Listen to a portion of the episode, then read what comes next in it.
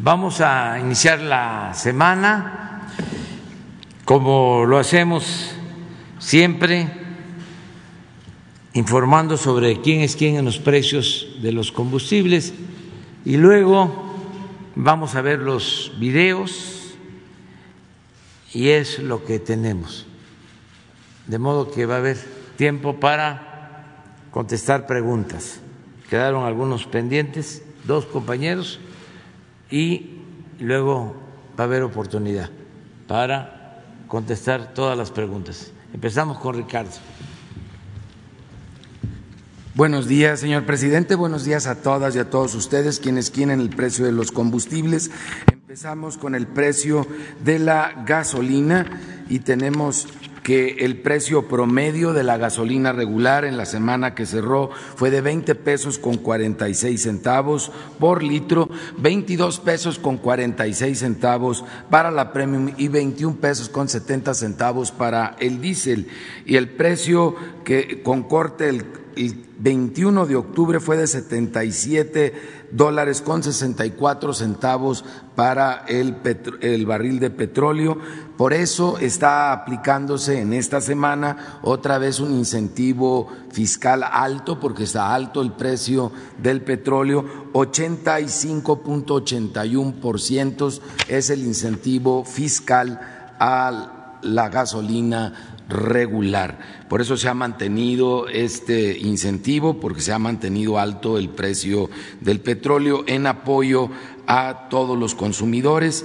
Las tres marcas más caras, Full Gas, La Gas y Chevron, las tres más económicas, ExxonMobil, Rendichicas y Orsan. Y nos vamos a ver las regiones, las ocho regiones en que se dividió el país para conocer los precios. Y tenemos que la gasolina más cara, con el margen más alto, la encontramos en Mujica, en el estado de Michoacán un precio al público de 22 pesos con 48 centavos por litro. Es una gasolinera de G500 y hay que subrayar que esta gasolinera en particular sí se pasa de rosca con lo que está teniendo de margen 5 pesos con 67 centavos. Hace dos años que a mí no me tocaba ver una gasolinera que estuviera con un margen tan alto como esta gasolinera que está en Mujica, Michoacán, en Avenida Lázaro Cárdenas. Hay otras seis gasolineras en Mujica, pues vayan a las otras cinco, por, cinco porque en total este margen es realmente exagerado. Afortunadamente no encontramos ese tipo de márgenes en muchas gasolineras. De hecho, es la primera que vemos en buen tiempo tan alto el margen. Esto es porque el incentivo fiscal se lo están pasando a la bolsa, se lo están embuchando estas personas, que no es lo que está sucediendo con la gran mayoría de las gasolineras. Tenemos el caso de Orsán en Carmen, Campeche, 19.99 por litro, con un margen bastante razonable de 22 centavos por litro. Y en la gasolina eh, premium, la más alta, combustibles BP en Veracruz, Veracruz, 22 pesos con 99 centavos por litro precio al público, 2 pesos 83 centavos de margen, aunque está cara el margen comparado con el que vimos eh, no está tan elevado. Vemos todos los márgenes alrededor de entre dos y tres pesos por litro, pero también vemos las más económicas, franquicia Pemex en Ciudad Madero, Tamaulipas, 21 pesos con 17 centavos por litro y los márgenes los vemos también bastante razonables. En este caso, 36 centavos. Para el diésel combustible BP, la opción más cara, en Carmen, Campeche, 23 pesos con 82 centavos por litro, el precio al público, un margen de dos pesos 86 centavos. Y eh, la más económica con el menor margen de franquicia Pemex en Suchiapa, Chiapas, 21 pesos 72 centavos por litro, precio al público, un margen de 18 centavos. Acciones de verificación a gasolineras que ustedes saben, nos basamos en las denuncias y quejas que se presentan a través de la app de litro por litro. 330 denuncias o quejas se recibieron la semana pasada, las atendimos a través de 232 visitas y o verificaciones, dos no se dejaron verificar. Y cuatro salieron con problemas que no estaban dando litros completos, pero afortunadamente ninguna con estos aparatejos de rastrillo que ya tenemos un rato que no encontramos, ojalá ya no los estén utilizando y las dos que no se dejaron verificar en General Bravo, Nuevo León y en Carmen, Campeche. En la de General Bravo, Nuevo León es en Escobedo 494 en la zona centro para que tomen nota por allá. Y eh, la de Carmen, Campeche está en la carretera federal de Carmen a. Champotón también para que eviten llegar a esas gasolineras porque no están verificadas, no lo permitieron y lo más probable es que tengan algún tipo de aditamento como el que mencioné. Las más baratas, sin tomar en cuenta el margen de acuerdo a la app, 1799 de Shell en Querétaro, Querétaro y 1879 de G500 en Querétaro, Querétaro. Las más caras, 2299 por litro de franquicia Pemex en Chilpancingo, Guerrero y 2245 en Carmen, Campeche de BP. Las más económicas para la Premium, 2085 de Servifácil en Coatzacoalcos, Veracruz y 2092 por litro de franquicia Pemex en Veracruz, Veracruz, mientras que las más caras, 24 39 de franquicia Pemex en Santos Reyes, Nuevo León y 24 pesos con 9 centavos por litro de Petro Seven en San Pedro Garza García, esas las más caras para la Premium, para el diésel, las más baratas 20 pesos 19 centavos por litro de móvil en La Piedad Michoacán y 20 25 eh, de móvil también en Huatzotepec, Puebla, mientras que las más caras son de franquicia Pemex en Tex Texjupilco, Estado de México, 24 pesos 38 centavos por litro y 23.85 de franquicia BP en el Carmen, Campeche. Seguimos también monitoreando y lo pueden ver en la app de litro por litro el tema de los sanitarios que no cobren y que los tengan en buenas condiciones, que los tengan limpios. El precio promedio para el gas LP en cilindro, 25 pesos 87 centavos centavos y para tanque estacionario 14 pesos con 3 centavos por litro. Ustedes pueden ver en la gráfica cómo todos han venido respetando el precio, el precio establecido para cada una de las regiones como precio máximo, por eso todos los puntos están por abajo de esa raya negra que es el promedio de los precios máximos. También podemos ver cómo lamentablemente por la presión internacional al petróleo ha venido subiendo eh, también esos precios máximos, pero manteniéndose siempre por abajo, lo cual quiere decir que es una utilidad razonable la que en general tienen en estos momentos los expendedores de gas LP. Sin embargo, seguimos encontrando muchos lugares donde lo dan por abajo de ese precio máximo. Un ejemplo que agradecemos a Sociedad Cooperativa en Allende, Coahuila, su solidaridad con los consumidores. Tiene un precio al público de 12 pesos 67 eh, centavos por litro, cuando el precio máximo en esa zona es de 14 pesos con 46 centavos, es muy significativo, dos pesos por litro, y tenemos también ejemplos en otros lugares de Oaxaca y en el estado de Querétaro. Sin embargo, para cilindros tenemos ejemplos más variados. Hay ejemplos en Puebla, en Guanajuato, en Oaxaca, en Hidalgo, en Veracruz, en San Luis Potosí, que están por dando abajo del precio promedio. Y queremos resaltar el de gas 1 de Puebla, en Tecamachalco, Puebla, que tiene un precio al público de 23 pesos con 86 centavos, cuando el precio máximo en esa zona es de 25 pesos con 90 centavos. Esto en solidaridad con todos los consumidores de esas regiones. Ojalá cada vez sean más los que aparezcan en esta lista que dan por abajo de los precios máximos que se establecen para cada región. Realizamos 800 verificaciones para ver que se esté respetando este precio máximo y para ver que se den litros y kilos completos en el tema de gas LP. Solamente tres resultaron con infracciones, ninguna está por arriba del precio máximo, como ya lo mencioné, y solamente un expendedor eh, resultó sancionado. Este es Gasipo SADCB en eh, la zona industrial de Chalco, en el Estado de México.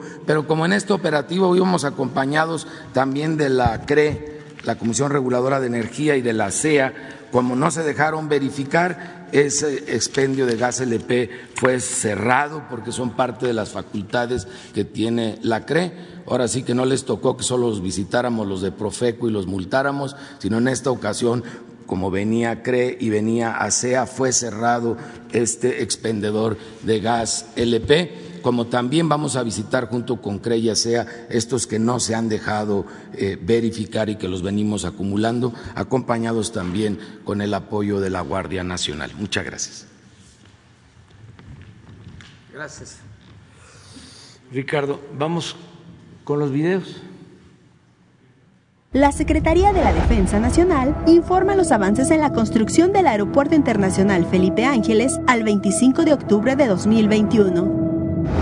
En la pista norte y central plataforma y rodajes, se realiza la aplicación de concreto de alta resistencia como parte de la estructura y como superficie de rodamiento, pintura en pistas y calles de rodaje para el señalamiento horizontal. Y en el túnel de paso a desnivel se colocan las señaléticas y acabados. En la terminal de pasajeros, concluye la prueba de funcionamiento de pantallas LED para exhibir datos e información y se continúa con la instalación de luces en el interior, así como escaleras eléctricas y mobiliario en la terminal. En el eje troncal de circulación y obras complementarias, se lleva a cabo la aplicación de concreto en la glorieta de acceso y parque anexo, trabajos en jardineras, así como la colocación de adoquín combinado con pasto. En la vialidad y barda perimetral, se trabaja en el habilitado de acero para columnas tipo H, la colocación de dovelas, plataformas y los trabajos de intersección a desnivel para aumentar la capacidad y evitar bloqueo de vehículos. En la interconexión vial tramo caseta Tultepec-Santa Lucía, se efectúan trabajos de acabado en el puente de interconexión vial, así como la colocación de luminarias viales. En las diferentes instalaciones complementarias de este aeropuerto se realizan acabados e inspecciones de calidad en el centro comercial, base aérea y en el Museo de Aviación. A la fecha, se han generado 125.325 empleos civiles. Faltan 147 días de construcción.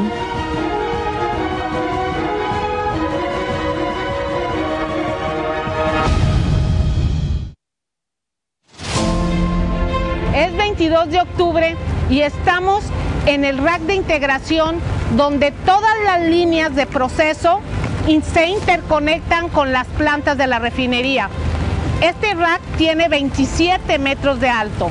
Va el avance. En el área de edificios administrativos se desarrollan los trabajos de acabado en el exterior de los edificios de telecomunicaciones y contraincendio, mientras que en el complejo de los cuatro edificios de administración y oficinas se termina el detalle de paredes y pisos. En el cuarto de control central continúa la colocación de vidrio en el exterior y el forrado con azulejo en los espejos de agua. Continúa la construcción de las 39 subestaciones eléctricas y de las cuatro torres de enfriamiento de las cuales se reporta que ya se encuentran en el sitio todo el material de las celdas y cajones. Esta semana se realizaron diversas maniobras de descarga en el puerto de Dos Bocas de equipos pertenecientes a los paquetes 2 y 3, así como la descarga de 20.000 toneladas de varilla. En la residencia de obra del área de Samsung trabajan ingenieros mexicanos y extranjeros en el detalle de cada planta química y en la interconexión de los procesos de refinación con las otras áreas correspondientes. En este momento se lleva a cabo el traslado de los primeros reactores hidrogeneradores de la planta de azufre, cuya fabricación se realizó en Guadalajara, Jalisco. Continúa el montaje de la estructura metálica en el área de la planta coquizadora y de los racks de integración. En el paquete 4, a cargo de Techin, se avanza en la construcción del área de cogeneración y efluentes. Mientras tanto, en el área de almacenamiento, continúan las pruebas hidrostáticas en tanques y la instalación de tubería de interconexión, además de trabajos de soldaduras en columnas y ecuadores de los tanques esféricos y de alta presión. La refinería trabajará con agua de proceso tratada dentro de las especificaciones que marca la norma, razón por la que la construcción del acueducto continúa con el tendido de tubería en agua y en tierra, así como también continúan los trabajos de soldadura y enterrado del gasoducto que alimentará de gas proveniente de Cactus Chiapas. Se detalla el área de lo que será la terminal de abastecimiento y reparto donde se despachará la gasolina producida y la escuela de ferrocarril de descarga. En el vivero se lleva a cabo el trasplante de plantas de ornato cultivadas hacia las áreas verdes designadas en la refinería. Tren Maya. Reporte de avances. semana 50 de 157. En el tramo 1, realizamos el amarre de acero y la cimbra de estribo para la construcción del viaducto. En Balancán, continuamos los trabajos de terracería con la extensión de capas de terraplén. En el tramo 3, en Alacho, Yucatán, llevamos a cabo la construcción de pasos vehiculares con actividades de habilitado de acero para cuarto trepado. En el tramo 4, en la carretera Cantonil-Cancún, continuamos la construcción de muros de contención con actividades de armado y colado. También avanzamos en trabajos de adecuación de la carretera con labores de terracería. Llegan los rieles para el tramo 5. En Quintana Roo, recibimos las primeras 2.626 toneladas de rieles para el tramo 5 Sur, que abarca de Playa del Carmen a Tulum. El material ferroviario arribó desde Japón a Puerto Progreso, Yucatán, que posteriormente se trasladó a Quintana Roo. El material está siendo depositado en las instalaciones de la ex residencia de obra de la SCT, ubicada a la entrada de Tulum, donde se descargan aproximadamente 207 toneladas al día. A la fecha, el acopio representa un avance del 22.44% del total programado para el tramo 5 Sur, donde se tiene contemplado ocupar 16.201.26 toneladas de material. El traslado terrestre de rieles para el tren Maya avanza en toda la península. Continuaremos recibiendo material hasta el 2022. Al día de hoy, los empleos generados por el tren Maya ascienden a 88.660. El tren Maya avanza. Construcción del tren interurbano México-Toluca. Reporte semanal. Vía catenaria y obra electromecánica. Avance 45.3%. Sistema de catenaria. Se continúa con el armado del sistema de catenaria, avanzando en la colocación de postes, instalación de ménsulas, colocación de accesorios y tendido de cables. Instalación de vía. Se continúa con la colocación y nivelación de vía, así como el colado de plintos de concreto en el kilómetro 29 con una bomba telescópica. En el kilómetro 34 se avanza con la instalación de la vía derecha y se continúa con el acopio de materiales para las canalizaciones. Tramo 3, 17 kilómetros, avance de obra 53.3%. Frente 2, carretera federal. Se sigue avanzando con el habilitado y armado de acero de refuerzo para las losas de compresión en este frente. Viaducto Mixto 2. Se colocó la tercera sección metálica del viaducto mixto en la zona de casetas. Estas maniobras se realizan en horario nocturno para minimizar las afectaciones a los usuarios de la carretera México-Toluca. Con la colocación de esta sección se alcanza el 50% de los montajes en este viaducto. Frente 9, tercer cruce de autopista. En horario nocturno se montaron dos traves prefabricadas de concreto en este frente. Arteaga y Salazar. Se continúa trabajando en excavación bajo la nueva vialidad, así como en la estabilización de los taludes laterales para garantizar la operación del tren interurbano. Estación Santa Fe. Se colocó la cuarta sección metálica que recibirá el vestíbulo de esta estación. Para esta maniobra se utilizó una grúa de 350 toneladas apoyadas sobre planchones de acero para evitar hundimientos en el terreno natural. Secretaría de Comunicaciones y Transporte. La plataforma logística del corredor interoceánico conectará los puertos de Coatzacoalcos y Salina Cruz mediante el ferrocarril del Istmo de Tehuantepec. El objetivo es movilizar y facilitar la agregación de valor a las mercancías que se trasladen entre el Océano Pacífico y el Atlántico en beneficio de las y los habitantes de la región. A continuación se informa el avance de obras a 25 de octubre de 2021. En el puerto de Salina Cruz, continuamos con la construcción de 1.6 kilómetros del rompeolas oeste. Con un avance del 41%, continúa el colado de piezas prefabricadas que dotarán al rompeolas de una estructura resistente. Hemos colado 4.951 piezas de 16 toneladas y 688 piezas de 19 toneladas. En total se han fabricado 5.639 elementos de concreto. Además, en apoyo a la comunidad aledaña a la construcción, llevamos a cabo labores de pavimentación de calles con concreto, banqueta y guarniciones. En el ferrocarril del Istmo de Tehuantepec, trabajamos en la rehabilitación de cinco tramos de vía. Con un avance general del 64%, llevamos a cabo maniobras para el retiro de la vía antigua en el tramo 1. En el tramo 2, deshiervamos y limpiamos el área del derecho de vía En el tramo 5, liberamos la vía existente que había sido cubierta por la tierra.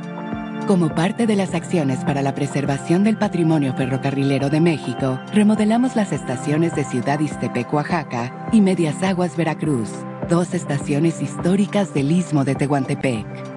En el programa Istmo, aprovechamos la infraestructura que ya existe para modernizar y darle un uso adecuado. De esta forma dinamizamos la economía social y productiva del Istmo de Tehuantepec. La Comisión Nacional del Agua informa del avance en la construcción de la presa Santa María Proyecto Baluarte Presidio. La presa tiene un avance físico general del 30.5%. En el portal de entrada se realiza la colocación de acero de refuerzo, cimbra y concreto hidráulico para muros laterales y pilas centrales, así como el emplazamiento de columnas y vigas provisionales en las embocaduras de los túneles 1 y 2.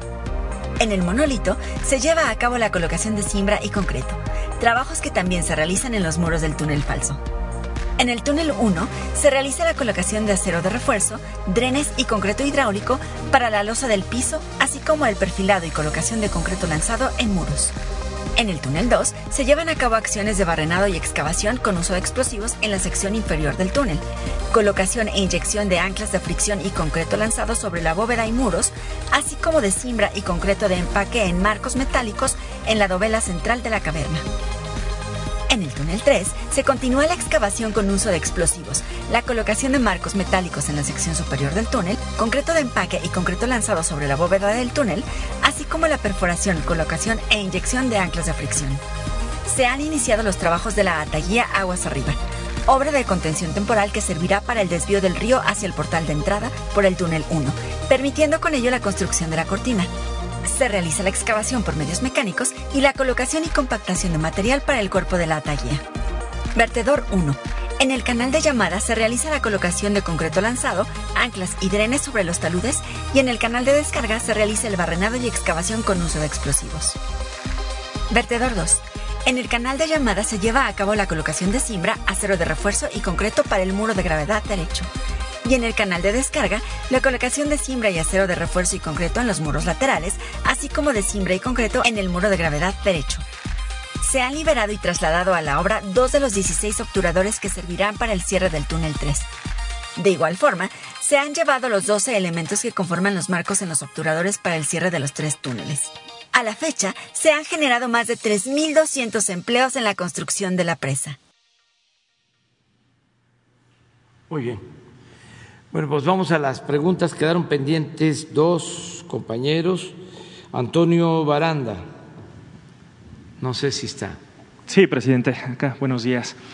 Eh, en primer lugar, presidente, preguntarle ahora que viene la discusión del presupuesto de egresos, la oposición ha anunciado que va por una reorientación del gasto por alrededor de 148 mil millones de pesos, lo cual implicaría reducir eh, recursos para sus megaobras y, por el contrario, eh, canalizarlas a otras acciones que ellos consideran prioritarias, entre ellos revivir algunos programas como el de las estancias infantiles e incluso el Fonden. Preguntarle en primer lugar si habría disposición de su gobierno y de su partido para aceptar modificaciones a esta propuesta de Hacienda para que hubiera reorientaciones al gasto el próximo año. Ya nosotros enviamos nuestro proyecto de presupuesto. De acuerdo a nuestro plan, se debe de tomar en cuenta que somos distintos son dos proyectos distintos y contrapuestos de nación. Nosotros no engañamos a nadie desde hace muchos años y desde luego en la campaña dijimos que se iba a aplicar una política económica nueva, que íbamos a hacer a un lado la política neoliberal entonces, estamos actuando en consecuencia. Todo esto que estamos mostrando, y sobre todo los programas de bienestar, pues lo venimos planteando desde hace 20 años. El apoyo a los adultos mayores, la pensión a niñas, a niños con discapacidad El programa de adultos mayores eh, lo iniciamos nosotros hace 20 años.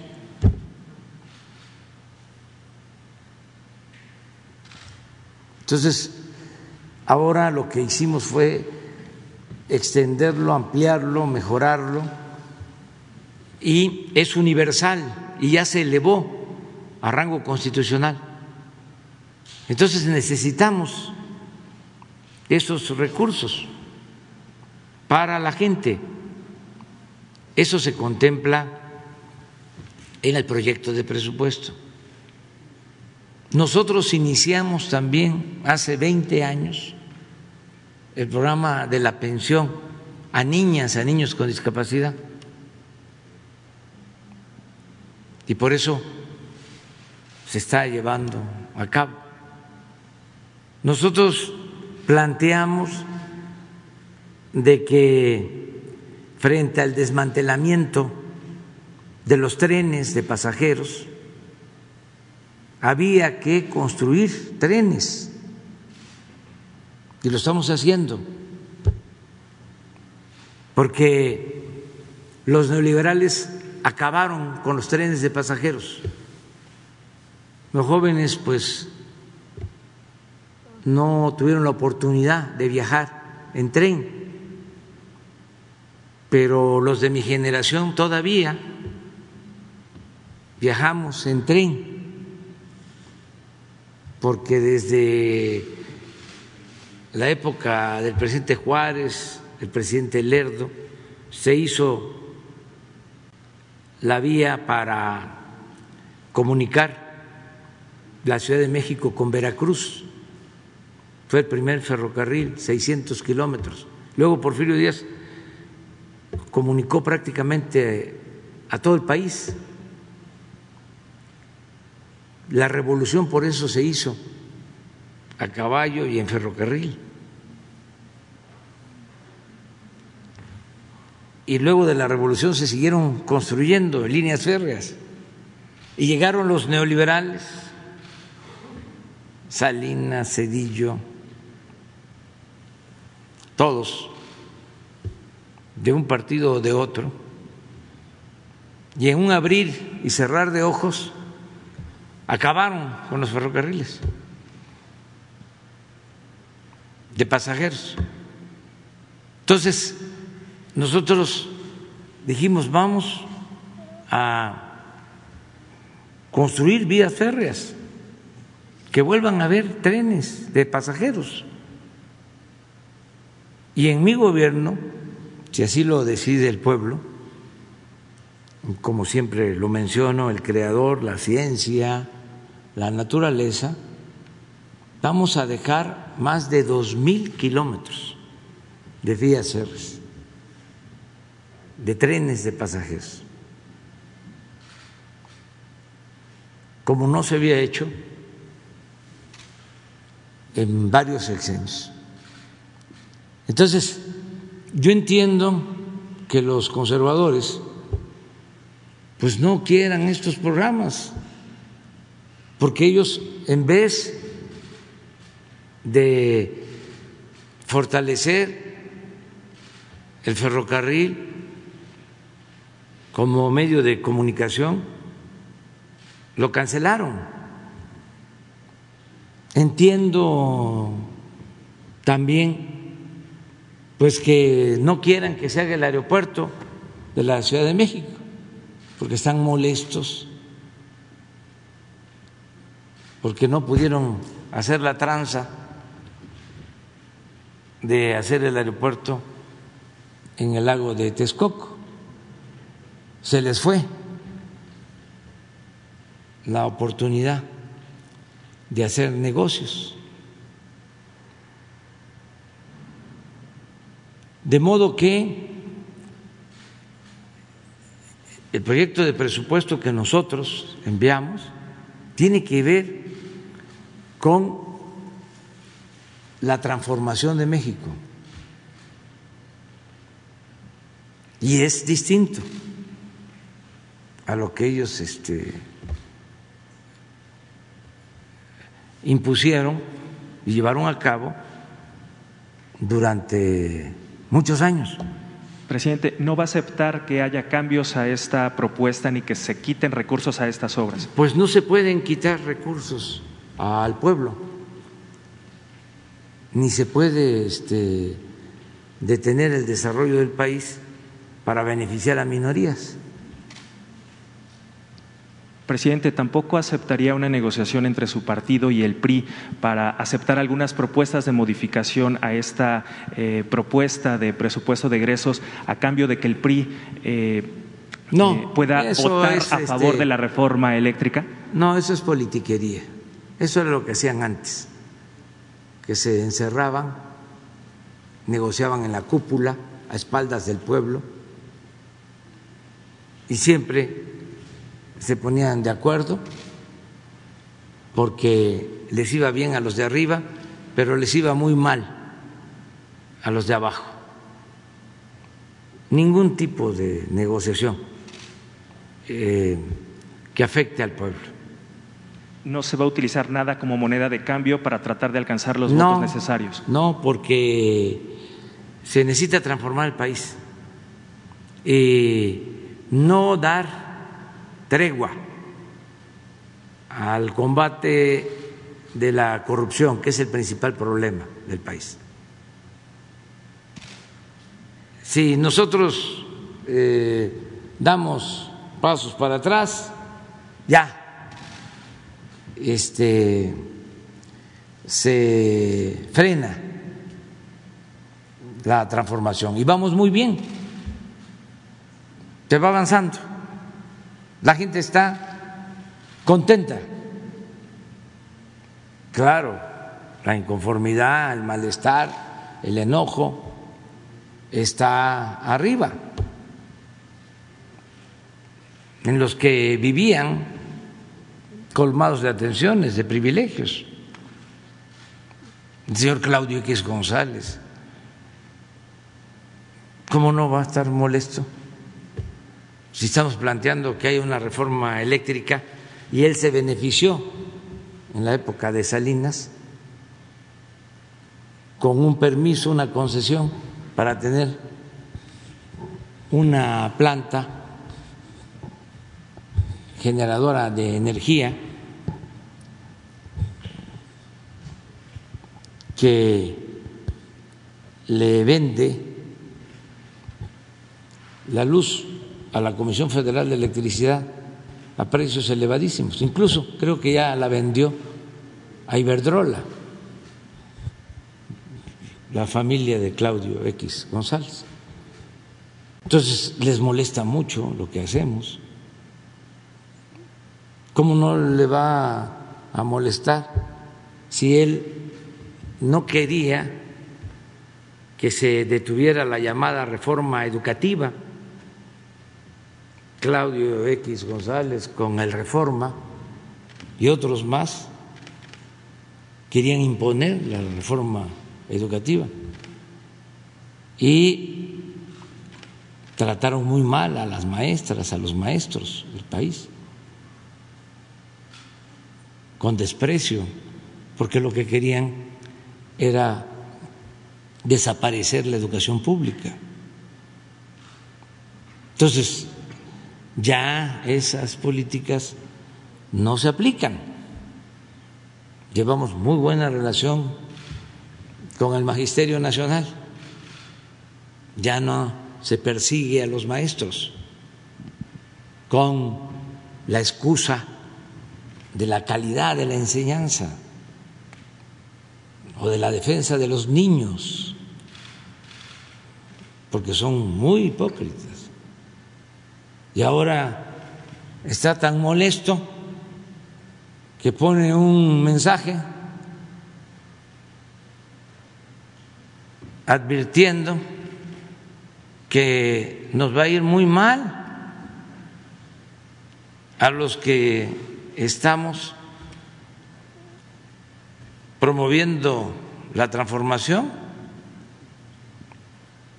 como la mayoría de la gente Mucha gente no tiene todavía acceso a las redes. Es importante que aquí todo eso se transmita para que haya más información, que los conozca más el pueblo. ¿Cómo piensan? Y es eh, normal, es lo que siempre hemos dicho, es el pensamiento conservador. Y no es eh, nada del otro mundo, siempre ha existido el pensamiento conservador. Y así como Claudio, piensan millones. No crean que son pocos, un millón, dos millones, tres millones, no, pueden ser 20 millones de mexicanos, 30 millones, amplios sectores de la clase media, incluso académicos. Ahora que hice un pequeño cuestionamiento sobre la UNAM, se pusieron también enojadísimos. Apenas si los testería. Que les dije que se había derechizado la UNAM. Estoy absolutamente seguro que eso fue lo que sucedió en todo el periodo neoliberal se llenaron las facultades de ciencias sociales de conservadores. Incluido el periodo del exrector Juan Ramón de la Fuente, presidente. desde entonces y desde antes, que empezaron a querer cobrar colegiatura en la UNAM. Imagínense ese pensamiento. ¿De dónde surgió? Pues de la política neoliberal. ¿Cuándo empieza todo esto? Cuando deciden en los organismos financieros internacionales aplicar el modelo neoliberal y se comienzan a imponer las llamadas reformas estructurales. ¿Y en qué consisten esas reformas estructurales? Básicamente en privatizarlo todo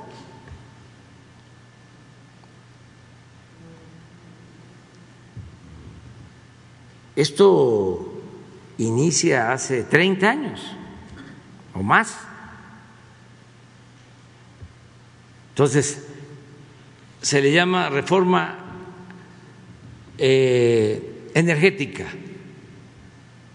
a la privatización del petróleo, de la industria eléctrica. Y se aplica no solo en México, en todo el mundo. Reforma fiscal en todo el mundo aumentos de impuestos, manteniendo los privilegios para las grandes corporaciones que no pagaban impuestos. Reforma educativa, privatizar la educación, poner la educación al mercado.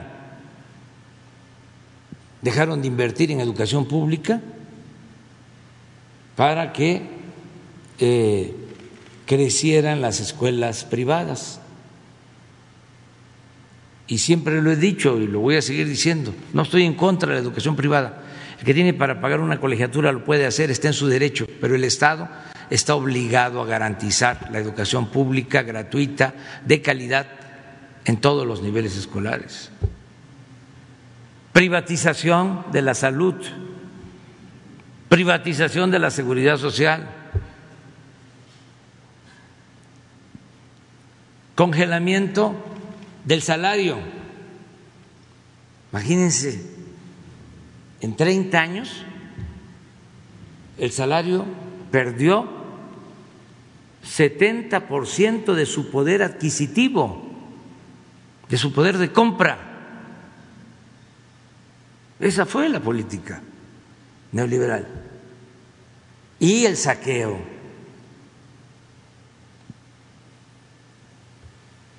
Solo en concesiones mineras entregaron el 60% del territorio nacional, ni en la época de Porfirio Díaz se enajenó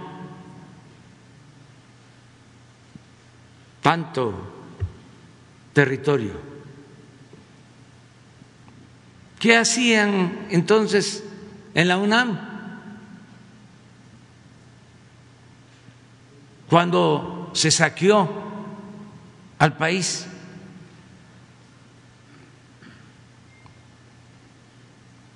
Nosotros ni podíamos ir.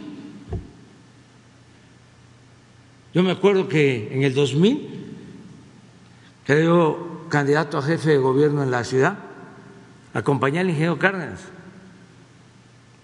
Y nos organizaron una celada con porros, porque estaba dominada la UNAM por lo más retrógrada que había y sigue existiendo. Y se enojan porque digo que se derechizó. Y esto de tiempo atrás, una vez mi hijo estaba tomando clases en ciencia política y un maestro de estos, de nuevo cuño neoliberal, les dice en la clase, sin saber que era mi hijo. Tengo información de que un hijo de López Obrador tiene unas grúas y tiene la concesión del gobierno. Y todos sus amigos se empezaron a reír porque el maestro no sabía que estaba mi hijo. Entonces pidió la palabra. Dice, pues yo respeto su libertad de cátedra, pero lo que está diciendo no es cierto. Y le pido que si no tiene pruebas, ofrezca una disculpa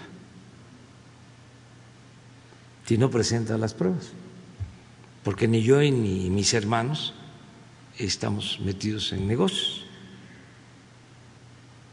Y a la siguiente clase, la siguiente semana, ofreció disculpa. Ahora que dije de que ya no le daban importancia al derecho constitucional y al derecho agrario, y al derecho laboral, salió Krill a decir que daba clases de derecho constitucional, imagínense.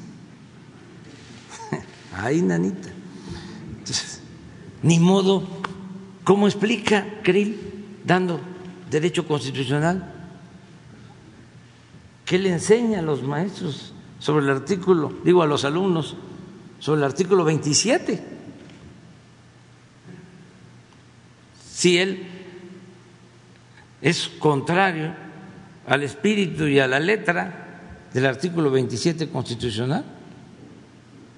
Si estuvieron en contra de la entrega de la tierra a los campesinos, que eso es lo que plantea el artículo 27, si estuvieron en contra de la expropiación del petróleo, que eso es lo que plantea del artículo 27.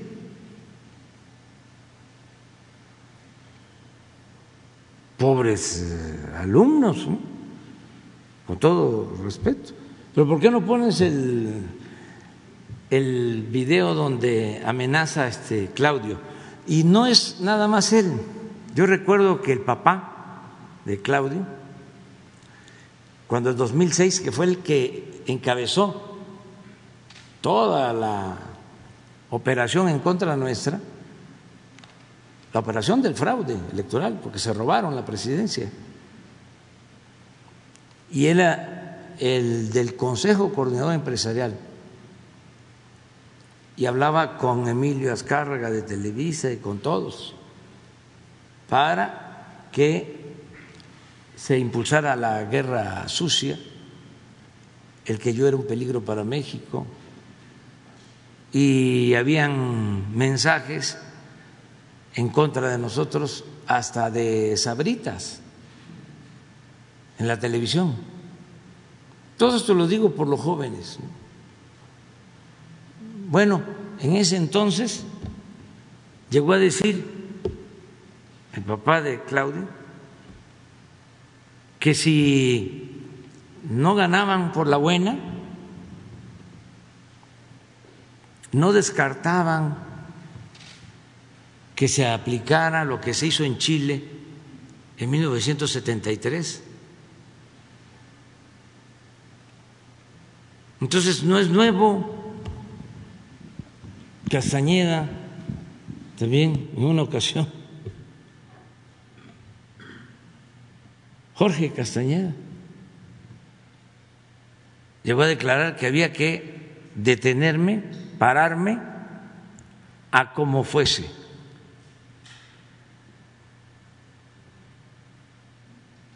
de la forma que fuese.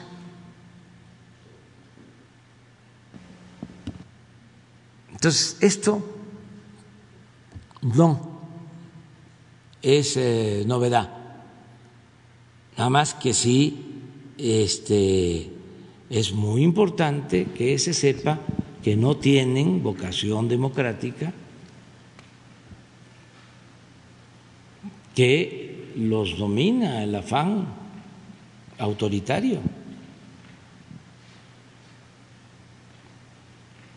Lo de Claudio es, vamos a empezar a hacer una lista.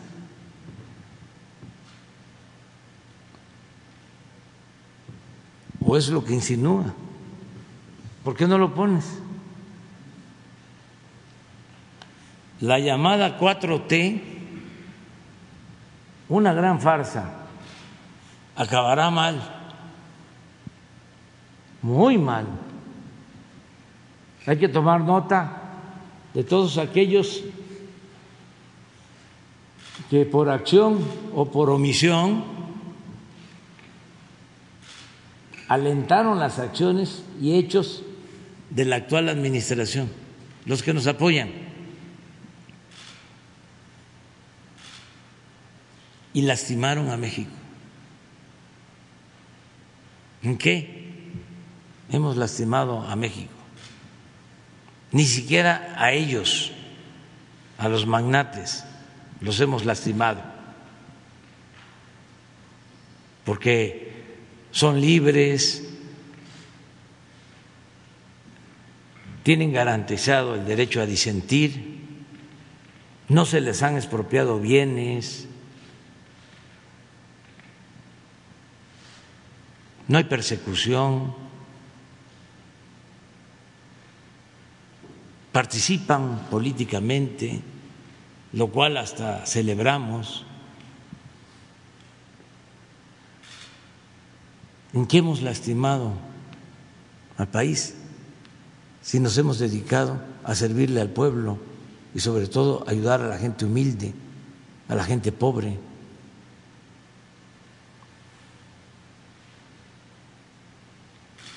Que no se olvide quien se puso del lado del autoritarismo populista y destructor.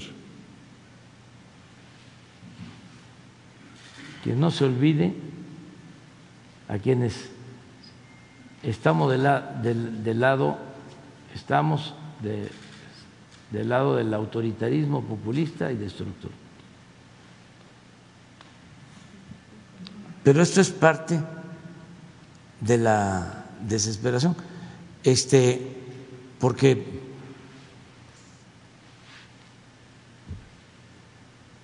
no les han funcionado sus estrategias. Este es el de la tacita, ¿se acuerdan? ¿No tienes la tacita? Antes de las elecciones,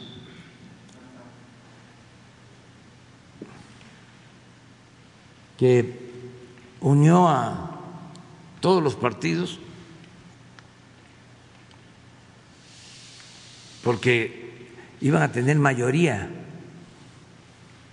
en la Cámara de Diputados para cambiar el presupuesto. Pero pues no, no lo lograron porque la gente nos dio su apoyo. Y ahora pues quieren cambiarlo, el presupuesto, pero va a depender de los legisladores. Miren lo que decía. O lo dejamos sin la Cámara o nos deja sin país.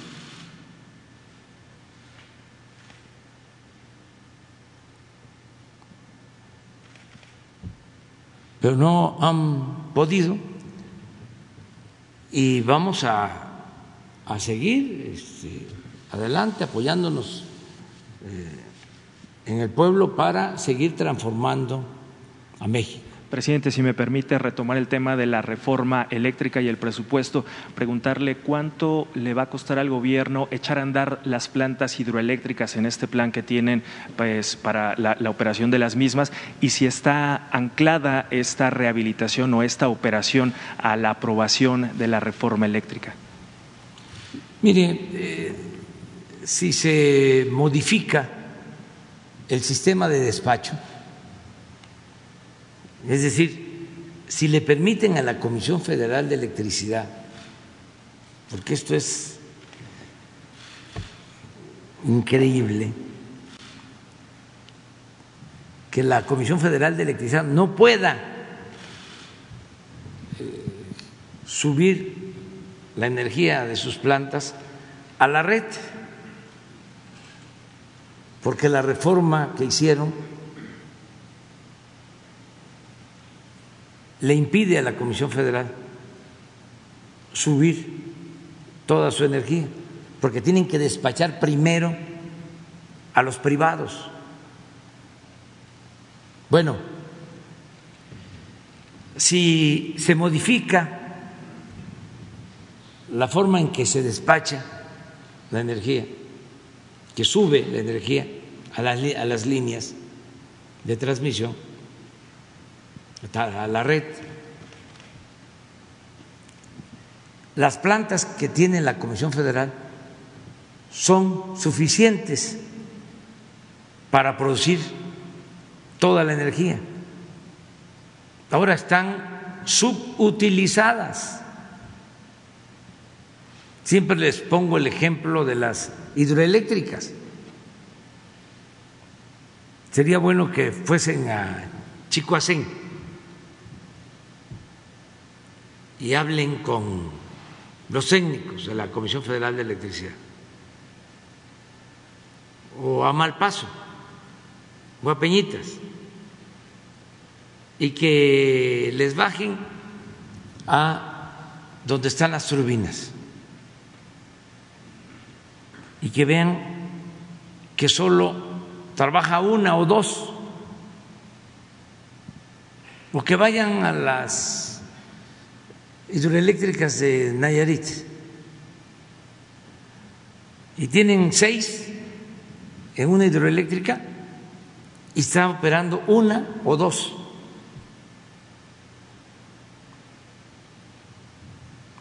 Y ya ni hablemos de las plantas de carbón.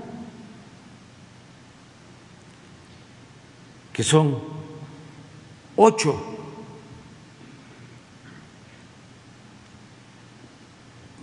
módulos para generar energía eléctrica con carbón en Coahuila, la carbonífera. Hay una trabajando de las ocho, porque ahí sí toda la justificación. Es contaminación. Pero bueno, aun cuando hay plantas de carbón con control de contaminación en Estados Unidos, en Alemania, Pero bueno, hagamos a un lado las plantas de carbón. Las hidroeléctricas. Entonces, ¿cuánto nos va a costar? Nada. Y va a ganar el pueblo. Lo que pasa que pues son negocios jugosísimos de unos cuantos que tenían tomado el gobierno y el gobierno estaba al servicio de ellos. Por eso están en contra y son apoyados por medios de comunicación, por intelectuales. Ahora que no recibe dinero Aguilar Camín, Krause, ¿quién los apoya?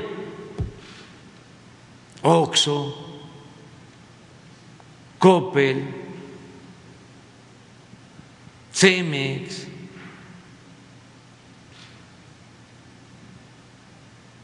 Televisa, Azteca.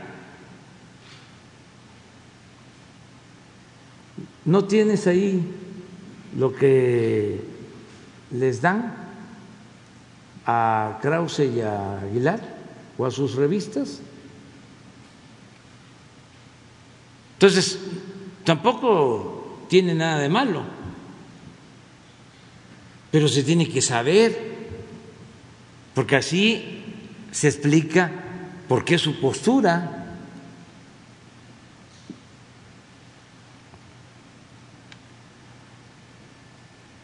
de la Asociación de Hombres de Negocios, no se llama de hombres de negocios porque ahora es mujeres y hombres, Consejo Mexicano de Negocios les daba la Coparmex.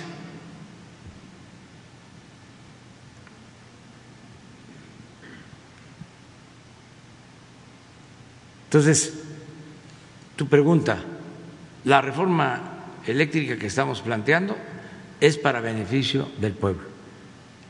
Y además se les está dejando el 46% del mercado. No hay ninguna expropiación. Se les va a permitir comercializar. Incluso la Comisión Federal les va a comprar hasta el 46% de la energía que eh, produzcan. ¿Saben cuánto es el 46%? Es todo lo que consume Argentina de energía eléctrica. Pero no tienen llenadera, quieren todo. Quieren acabar con la Comisión Federal de Electricidad. ¿Y qué va a suceder cuando dominen los monopolios, no va a pasar lo que está sucediendo en España. El precio de la luz se va a ir a las nubes. Hay un mensaje este, que me envió Beatriz ayer o antier sobre un movimiento en Francia sobre la privatización que es muy importante. O sea, cómo si se privatiza todo, pues este nos convertimos en esclavos modernos. Presidente, y si me permite rápidamente otro tema eh, que pasó quizá un poco desapercibido la semana pasada. A ver, permíteme, a ver si está nada más.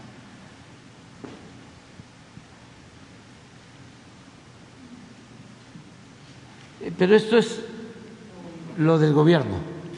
No, pero yo hablo de los privados. Está en mi libro. No le vaya a dar este coraje, pero este sin presumir, ¿eh? sigue estando el libro en primer lugar en ventas.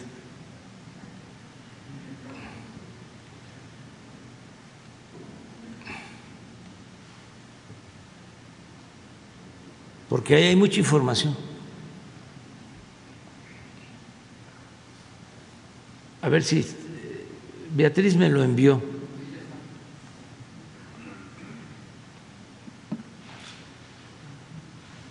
Sí, pero sí, cuando todo sea privado, estaremos privados de todo.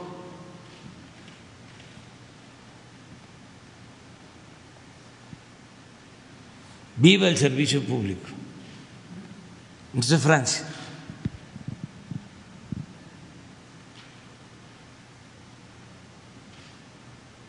Entonces sí somos distintos. Y que conste, no se trata de estatismos, de expropiaciones, es de que se ponga orden y el Estado cumpla con su función social, porque querían diluir el Estado, desaparecerlo o usarlo nada más cuando les servía para rescatar a instituciones financieras en quiebra, pasarle la cuenta a los eh, ciudadanos, privatizar ganancias y socializar pérdidas. Entonces eso ya no, que se vayan para otro lado. Con esos sofismas, con esos cuentos, con esas mentiras. Pero a ver. Sí, le decía rápidamente, presidente, un tema que surgió la semana pasada. Eh, quizás se enteró, el martes pasado fue detenido, retenido unas horas en el aeropuerto capitalino Rodrigo Granda, un exguerrillero de las FARC de Colombia. Eh, se había emitido una alerta roja por parte de Interpol y había una solicitud de detención con fines de extradición de Paraguay, esto por delitos de secuestro y homicidio. Sin embargo, el Instituto Nacional de Migración decidió dejarlo libre y él, eh, hasta donde sabemos, por voluntad propia decidió regresar a Colombia. Preguntarle de manera expresa por qué se decidió dejar libre a esta persona si existía esta alerta y esta solicitud de captura de Paraguay porque seguramente solicitó o se le ofreció eh, asilo, es probable, y él resolvió regresar a su país y allá lo detuvieron. En realidad, la orden de, captura se giró en Paraguay. Él regresó a Colombia por temor a ser detenido en este país. Incluso el gobierno paraguayo dijo que iba a llamar a cuentas al embajador de México en ese país para dar una explicación de por qué se le liberó.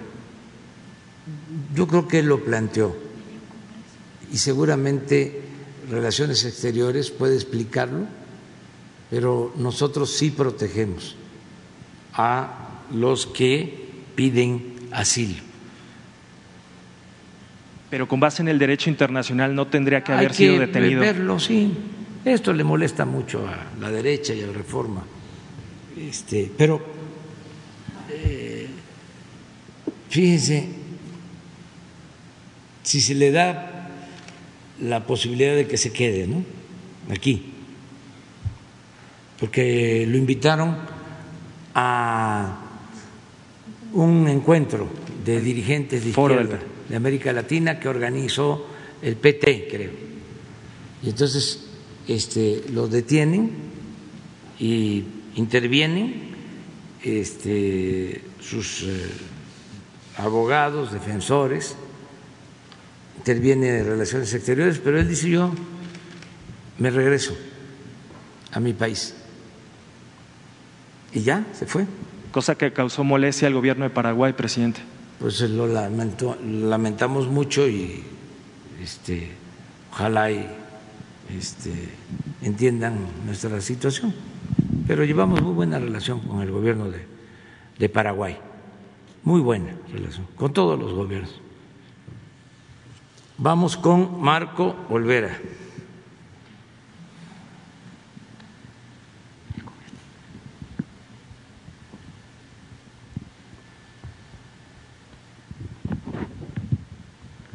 Eh, gracias, presidente. Buenos días, buenos días a la gente que lo ve y lo escucha fuera de México. Yo quisiera ponerle aquí un audio del entonces presidente Adolfo López Mateos sobre la reforma energética desde ese año. Sé que muchas generaciones eh, antes que yo, o incluso de mi edad, pues no saben o no supieron cómo se recupera la industria eléctrica. Si me permite ponerlo y después hacerle mis cuestionamientos.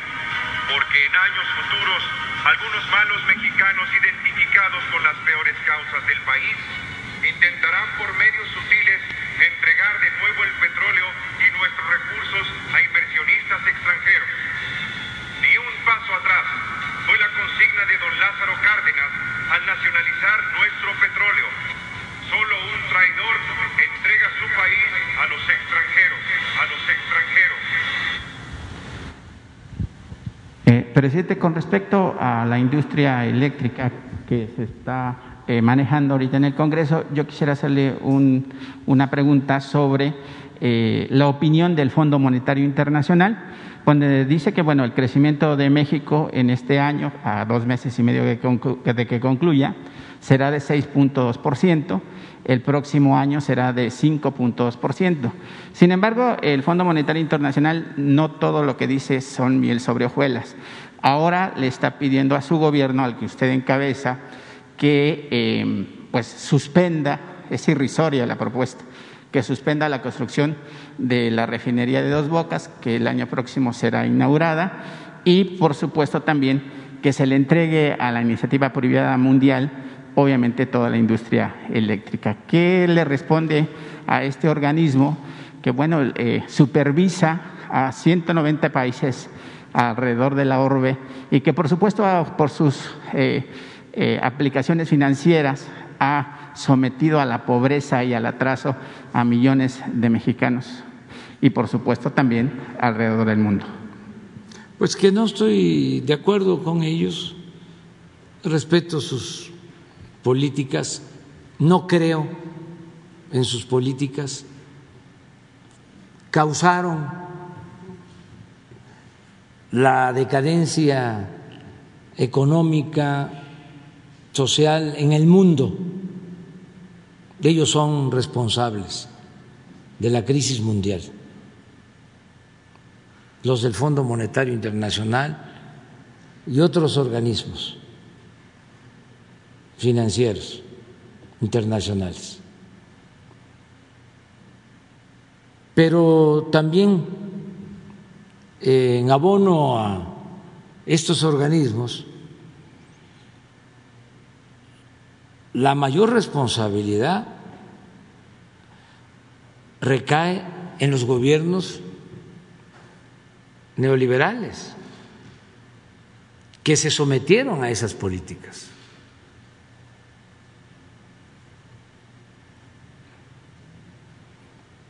Porque mandaban sus recomendaciones, sus recetas, y se aplicaban en los países al pie de la letra.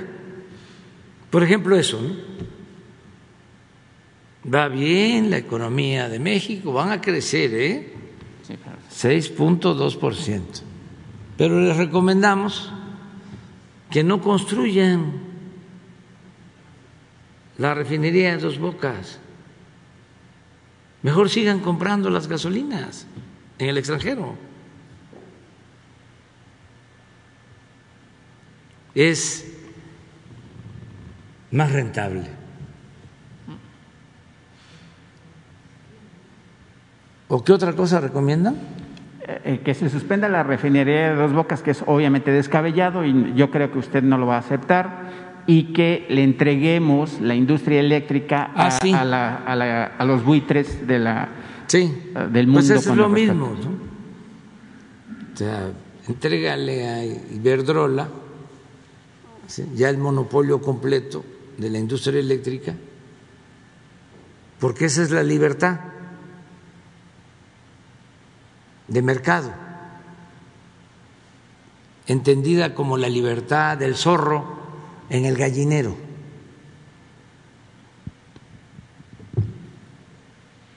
Entonces, pues no coincidimos, los respetamos, pero pues ya no tienen ellos eh, la misma influencia que tenían antes. Es que era impresionante cómo ordenaban lo que se tenía que hacer. Cuando la crisis de Miguel de la Madrid, hay una anécdota de que el secretario del Tesoro recibe al entonces secretario de Hacienda, Jesús Silva Gerson, y lo recibe en su escritorio, pero con los pies arriba del escritorio, al secretario de Hacienda.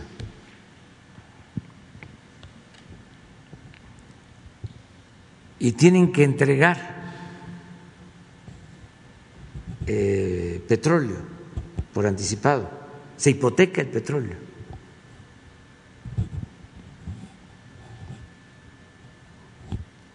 Y se logran condiciones onerosas, hacen lo que quieren. Y creo que fue Reagan, porque está en la memoria del que era director, sus memorias del Tesoro, que le dijo Reagan, este, eres casi, casi un malvado riéndose. Este, aplastaste a los mexicanos. Y ja, ja, ja, ja.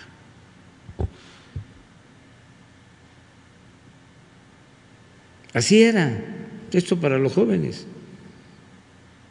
Entonces, primero eran cartas de intención. Decían, les vamos a prestar, pero tienen que aplicar estas políticas. No aumento de salario.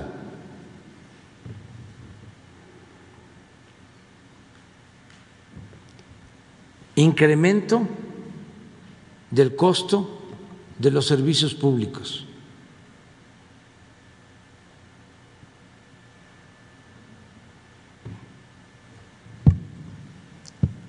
Privatización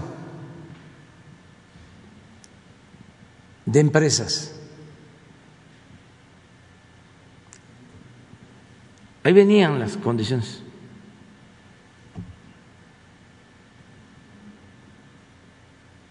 en las llamadas cartas de intención. Y luego ya no hacía falta que se firmaran las cartas de intención, porque los que manejaban la política económica en México estaban formados por ellos. Se cumplió con el presagio, con el pronóstico de aquel jefe del Departamento de Estado. A ver si lo encuentras, el de la frase aquella de que es muy fácil dominar a México. Si estudian en nuestras universidades, decía el jefe del Departamento de Estado, nosotros los formamos y luego ellos van a estar a nuestro servicio. De modo que para dominar a México no hacen falta medidas militares. Van a ver la frase. ¿eh? Todo esto es para los jóvenes.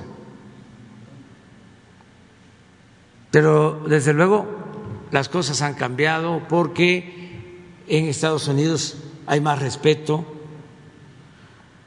hacia México.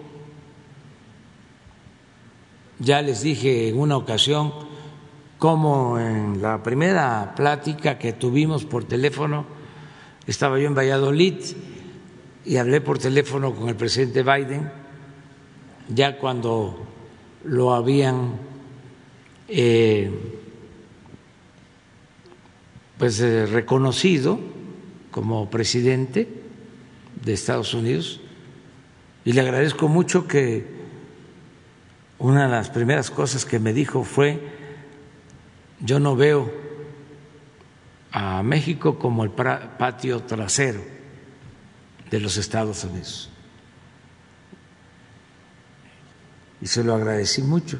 Digo, pues ya empezamos a entendernos,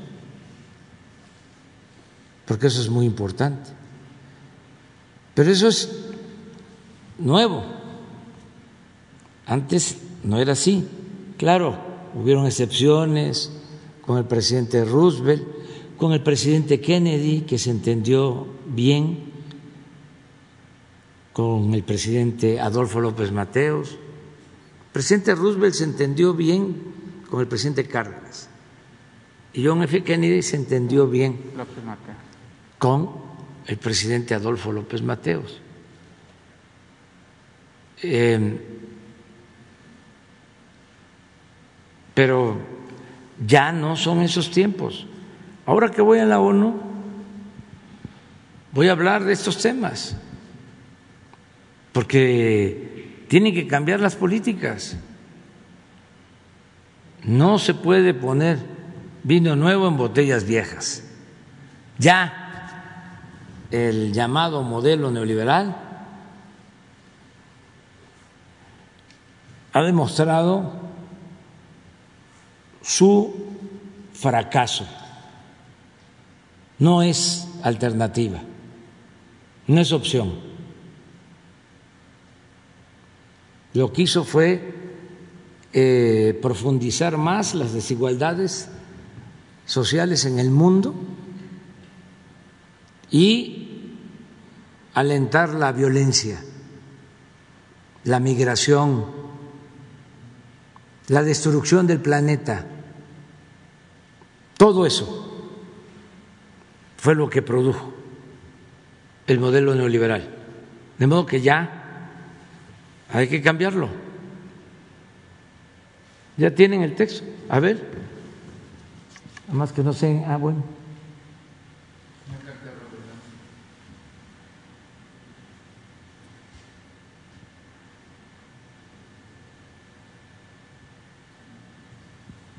Sí, es una carta del exsecretario de Estado de Estados Unidos,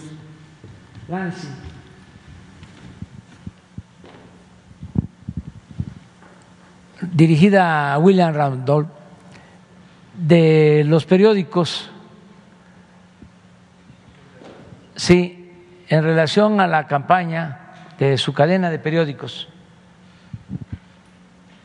Es muy famoso, señor William Randolph Eh, para poner en la presidencia de México a un estadounidense. y terminar con la Revolución Mexicana que amenazaba los intereses de las grandes corporaciones norteamericanas, principalmente petroleras. Miren lo que dice el ex secretario de Estado. México es un país extraordinariamente fácil de dominar, porque basta con controlar a un solo hombre, el presidente.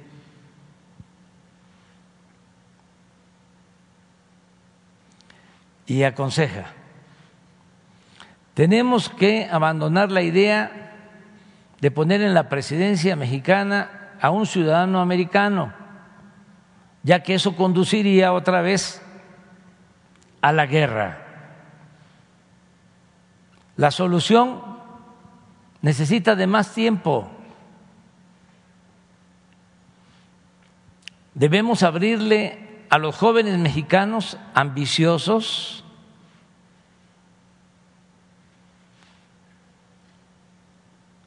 debemos abrirle a los jóvenes mexicanos ambiciosos las puertas de nuestras universidades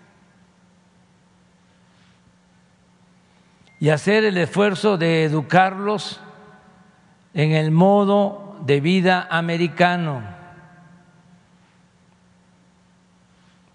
en nuestros valores y en el respeto del liderazgo de Estados Unidos. México necesitará administradores competentes y con el tiempo esos jóvenes llegarán a ocupar cargos importantes y eventualmente se adueñarán de la misma presidencia. Y sin necesidad de que Estados Unidos gaste un centavo o dispare un tiro, harán lo que queramos y lo harán mejor y más radicalmente que lo que nosotros mismos podríamos haberlo hecho.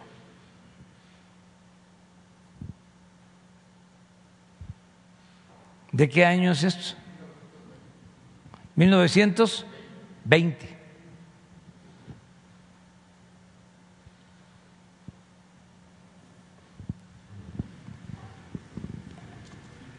Bueno, vamos a seguir.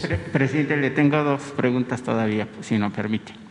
Eh, hace, hace más de dos años yo le dije aquí sobre la corrupción de jueces y ministerios públicos, incluso mencioné nombres y apellidos, porque ellos son los responsables de que no se imparta la justicia de manera adecuada y equitativa. Eh, sobre ese tema, usted también dijo en esta mañanera que se crearía o se pondría eh, algún día de la semana la sección de quién es quién en la impartición de justicia. Ahí está el video a fin de que se supiera con nombre y apellido los jueces y ministerios públicos que están involucrados con la corrupción o que ofrecen amparos y prebendas a los delincuentes de cuello blanco, que hay muchos, no todos, por supuesto. Sobre ese sentido, presidente, los ahora socios de los cooperativistas y las familias de la cooperativa Cruz Azul han denunciado a través de desplegados en medios impresos y mediante protestas públicas que la corrupción de quienes se ostentan como sus dirigentes José Antonio Marín Gutiérrez y Víctor Manuel Velázquez Rangel, amparados por jueces de lo civil, están llevando a la quiebra a la cooperativa, que además pues, genera muchos empleos allá en Tula Hidalgo. Los socios cooperativistas señalan que estos dirigentes se avalaron y se beneficiaron del saqueo de Billy Álvarez, a quien hoy desconocen y que como consecuencia ha generado pérdida de empleos, como ya lo, eh, lo dije. También denuncian que las resoluciones judiciales no han sido justas, por lo contrario, han sido injustas y parciales. obviamente desfavoreciendo pues, a los trabajadores que participan dentro de esa cooperativa. Los trabajadores de esta cooperativa Cruz Azul, presidente, le piden a través de las vías correspondientes que intervengan para que obviamente sean escuchados y muestren las evidencias de robo y violación de sus derechos laborales. ¿Qué les puede decir a estos trabajadores, presidente? Y también yo quisiera saber si todavía su gobierno está dispuesto a poner todos los días, un día a la semana, como está con el, quienes tienen las mentiras de los periódicos, estaciones de radio y televisión, para que aquí pongamos con nombre y apellido los jueces, porque eh, independientemente del, pues, de la falta de justicia en grandes corporaciones, pues también hay injusticias con indígenas, con gente de escasísimos recursos, con campesinos, con mucha gente que todavía tiene una esperanza de encontrar una justicia dentro de su gobierno y de los que vienen más adelante, presidente. Bueno, vamos a que se atienda lo de la demanda con la secretaria del Trabajo, que es a la que le corresponde, que tú ayudes para establecer la comunicación de estos trabajadores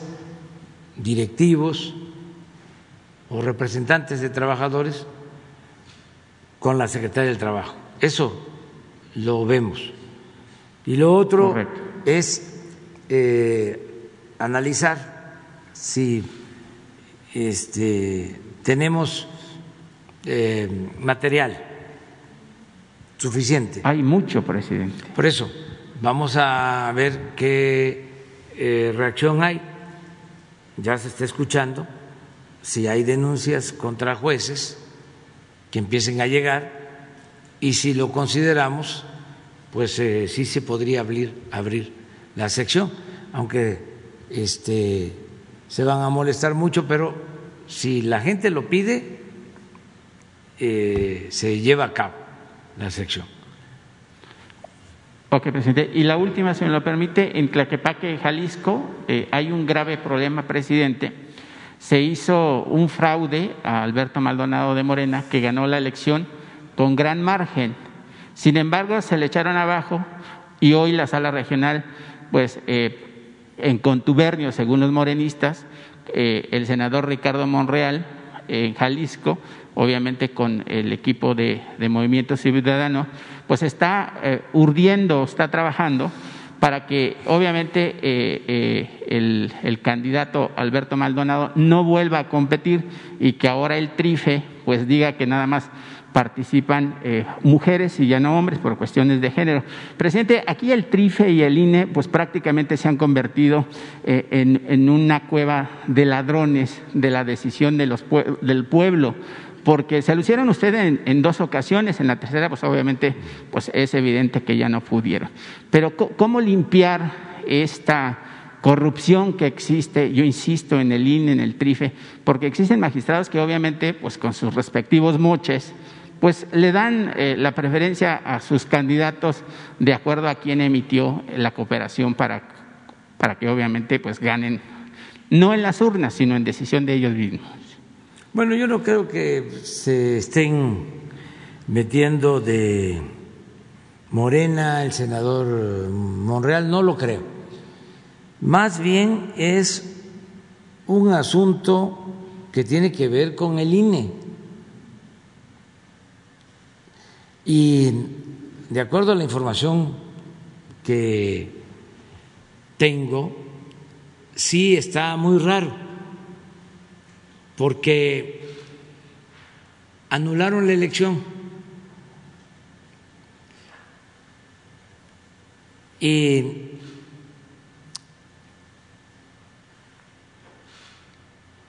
al que ocupa el segundo lugar, que era un eh, hombre, ya no le permiten participar en la nueva elección, sino deciden que tiene que ser mujer. Entonces sí está raro. Tendrían que explicar por qué. Si se anula la elección, ya participaron. ¿Por qué cambian de género? porque saben que podría ganar otra vez el candidato. No, pero tiene que haber una explicación, porque de acuerdo a la ley sí tiene que haber equidad. Mañana lo podemos este, eh, informar aquí, porque yo solo eh, entendí eso, de que ya al que eh, fue afectado presuntamente, al que presuntamente le hicieron el fraude, ya no le permiten participar. Y ahora resuelven de que tiene que ser una mujer la candidata, no hombre. Entonces, ¿por qué el cambio de género en estas circunstancias? A lo mejor hay una explicación legal. Quizá. Vamos a informarnos y mañana ya lo y decimos. rapidísimo, presidente, el próximo 9 de noviembre estará usted en la ONU, la, la prensa nacional que cubrirá su evento y obviamente la, la, prensa acreditada en la ONU y también la prensa internacional está ansiosa de escuchar su discurso, pero también eh, miles de migrantes mexicanos de varias latitudes de los Estados eh, Unidos obviamente van a acompañarle y pues ojalá les pudiera mandar un mensaje o eh, quizá podría tener un encuentro con ellos. Sí, es eh, muy probable que les envíe un mensaje eh, a través de las redes sociales, con todo mi cariño, mi afecto, mi respeto a nuestros paisanos, porque no va a ser posible el que tengamos una reunión, un encuentro. Voy al Consejo de Seguridad de la ONU y me voy a entrevistar con el secretario general y no tengo otra actividad. Llego en la noche del día 8, ¿sí? Y muy temprano, ya estoy en la ONU, y en la tarde regreso a México. O sea, voy exactamente, eh, voy únicamente a eso, este, a, a presidir la reunión del Consejo de Seguridad. Bueno, vamos con una compañera, ¿no? Una compañera, porque ella, y luego tú, ustedes dos, y luego dos hombres, ellos dos. Gracias, presidente. Nancy Rodríguez de Oro Sólido y Empuje Migrante. Eh, precisamente en este tema, eh, presidente, de mm, su presencia ya en Estados Unidos, en ante la ONU. Eh, si me hace favor, bueno, pues los comentarios que, pudiera hacerse, porque precisamente los hermanos migrantes, eh, déjeme decirle que ya se organizaron al grado de que ya les prestaron el parque que está a un lado de la ONU, ya tienen la autorización y ya están convocando a nivel nacional para que se reúnan ahí. Y también aquí le traigo la carta que eh, ya ve que usted la semana pasada dijo que mandaran una carta a Juan Ramón de la Fuente. Entonces, aquí le traigo ya la carta también que entregaron, eh, porque pues ellos se están organizando allá. Y bueno, pues si les va a mandar un mensaje, eh, señor presidente, este, me gustaría también que escuchara usted un mensaje de ellos acerca de esta organización. Ya ve que son eh, pues muchos de nuestros hermanos que están allá y si me permite para que los escuche. ¿Qué tal compañeros mexicanos? Saluditos desde Nueva York. Estamos bien contentos. Cada día se acerca más la fecha esperada, el 9 de noviembre. Nuestro presidente nos visita aquí en la ONU. Él dará un discurso, pero nosotros los mexicanos pues estaremos contentos de acompañarlos y ojalá y muchos mexicanos puedan venir de otros estados, muchos youtuberos, a hacer la transmisión, porque estamos seguros que va, va a estar lleno en ese lugar. En las afueras de la ONU estaremos todo el día danzando, escuchando, deleitándonos con los mariachis, con las bandas. Así es que compañeros, va a ser una fecha histórica para los migrantes. El deseo de los migrantes es quizás poder ver a nuestro señor presidente al menos cinco minutos, a verlo caminar, quizás eso nos llenará de más esperanza, de más alegría, de más energía pero aún así nosotros estaremos encantados de acompañarlo, aún así se reúna o no, pero no vamos a perder las esperanzas, ojalá y se nos dé ese deseo de tan siquiera verlo cinco minutos o verlo caminar y un saludo. Con eso nos basta para seguir promoviendo la cuarta transformación fuera de México. Así es que compañeros, amigos, ayúdanos a convocar, a convocar en las redes sociales y estar listo en las transmisiones el 9 de noviembre. Nos vemos en la ONU.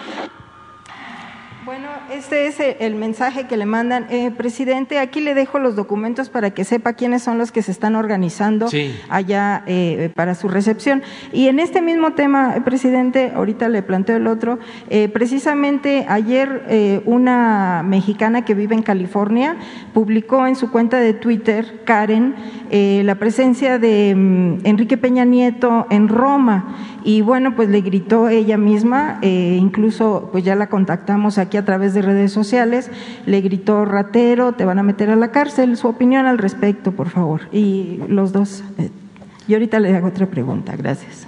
Bueno, que voy a la ONU. este, y voy a dirigirle a los paisanos un mensaje.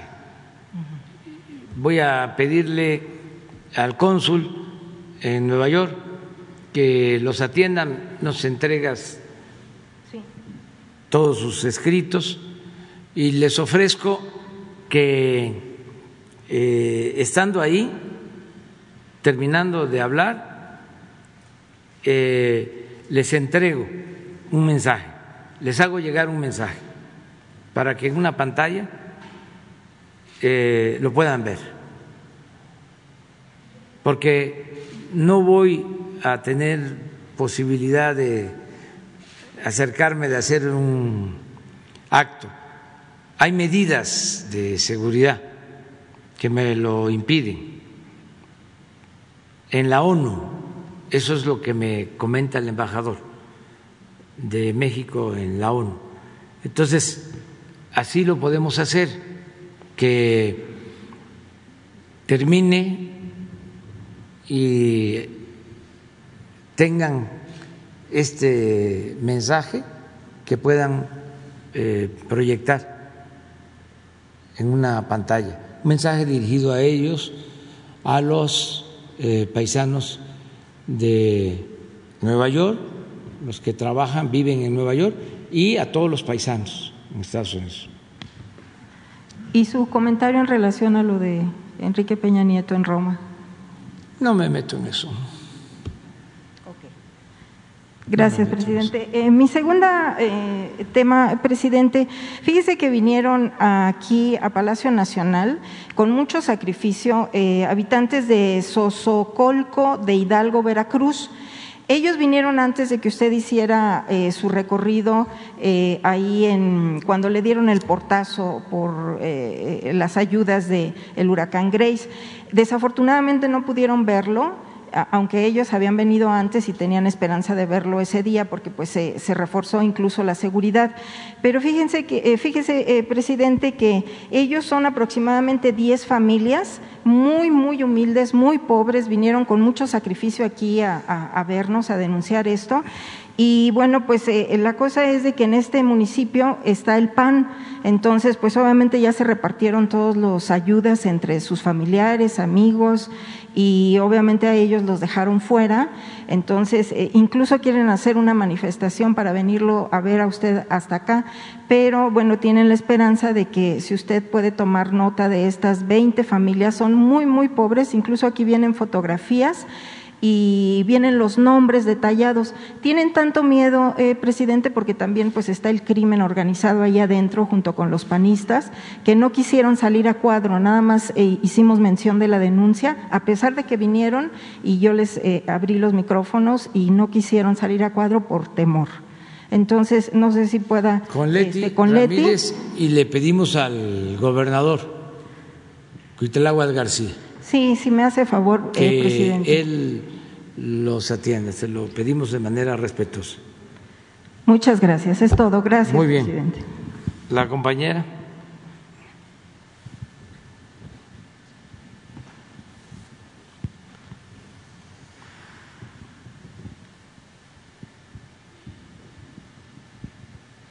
Buenos días, Rocío Méndez, Noticias MBS. Presidente, eh, ¿cuál es el parte que tiene usted al respecto de los hechos en Tulum?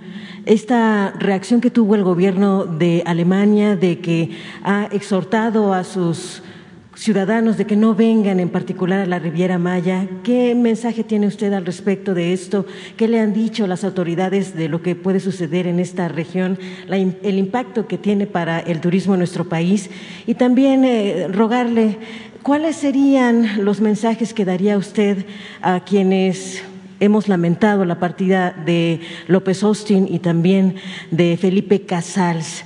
Y en esa última línea, presidente, si nos puede comentar cuáles son sus planes al respecto de los días santos 1 y 2 de noviembre. Gracias. Bueno, pues que es muy lamentable lo sucedido en Tulum.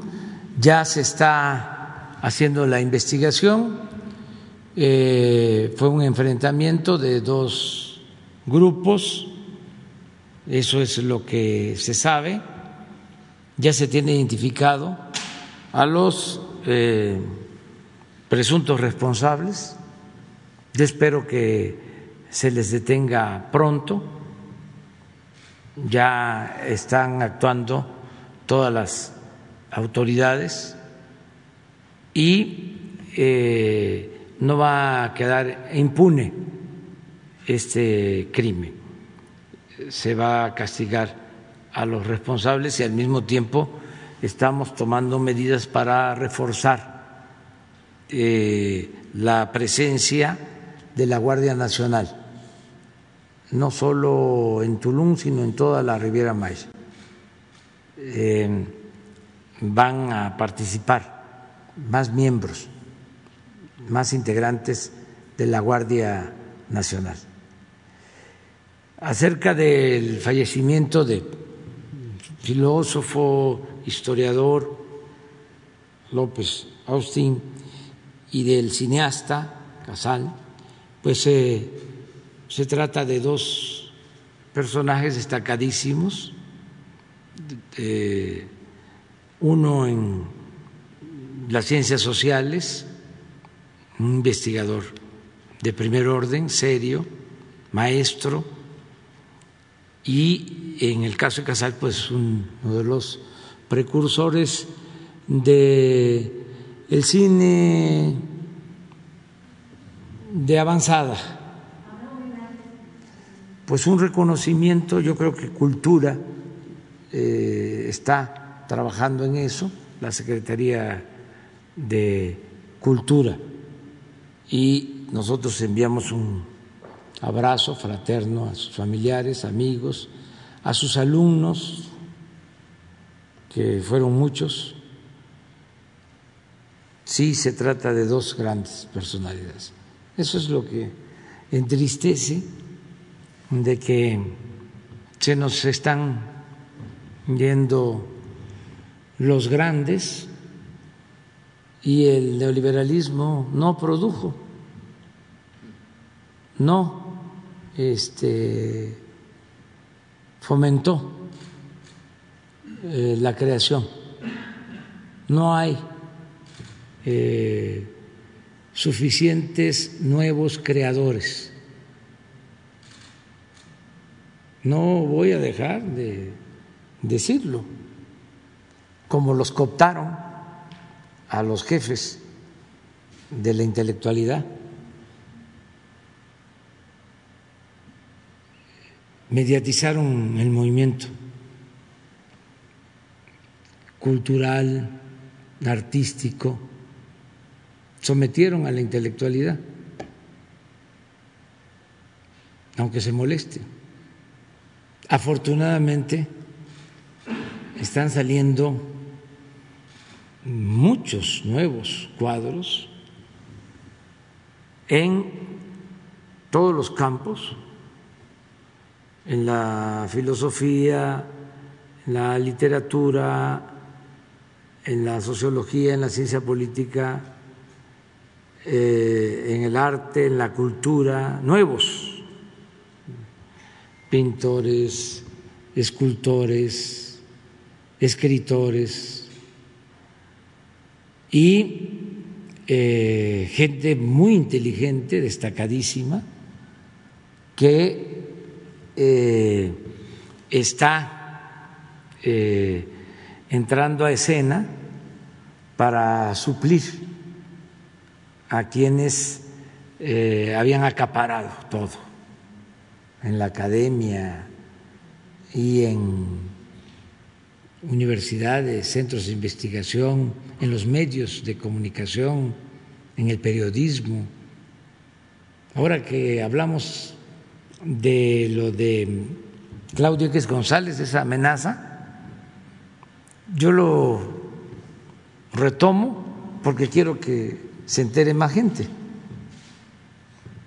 porque la mañanera tiene su audiencia, no es para presumir. Sin embargo, ya en las redes sociales el debate es muy bueno y son muy buenos los argumentos. Sobre estos temas callan los intelectuales. No hay nada de Krause sobre esta amenaza autoritaria de hacer listas negras, ni de Aguilar Camín, ni de el nieto de don Jesús Silva Gerson.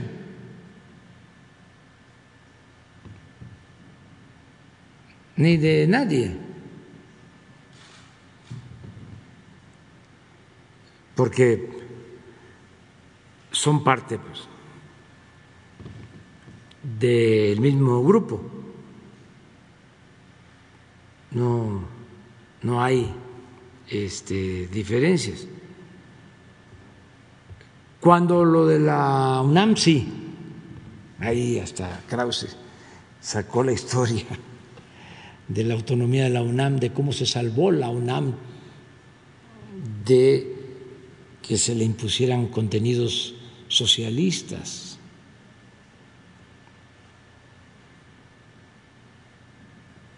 Y ahí sí, este, todos estos escritores, periodistas, conservadores, que simulan ser independientes o ser liberales. Como decía Melchor Campos, Melchor Campos, los moderados no son más que conservadores más despiertos.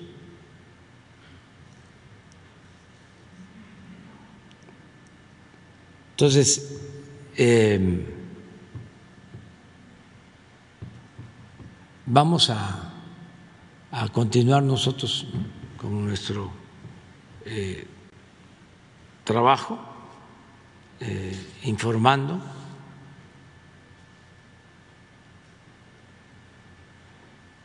Pero sí es eh, muy alentador ver las redes sociales con gente muy inteligente no de los famosos, sino gente nueva, conocidos eh, o poco conocidos, pero muy inteligentes, que están ya participando. Entonces, sí se están dando cambios importantes. No sé si tenías otra cosa. El día 1 y 2 de noviembre, presidente. Sí voy a tomar este descanso. Eh, son días muy especiales, el día 1 y 2 mm, son parte de nuestras tradiciones. Tenemos que pensar en nuestros difuntos. maestro Pellicer tenía un poema sobre eso. Decía que el pueblo de México tenía dos obsesiones.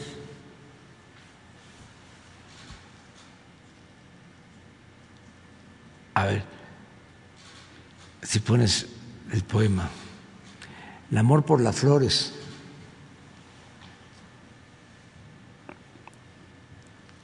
Tiene que ver con el Día de Muertos.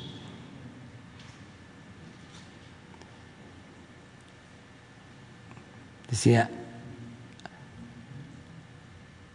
antes de que se hablara Castilla, castellano, había un día dedicado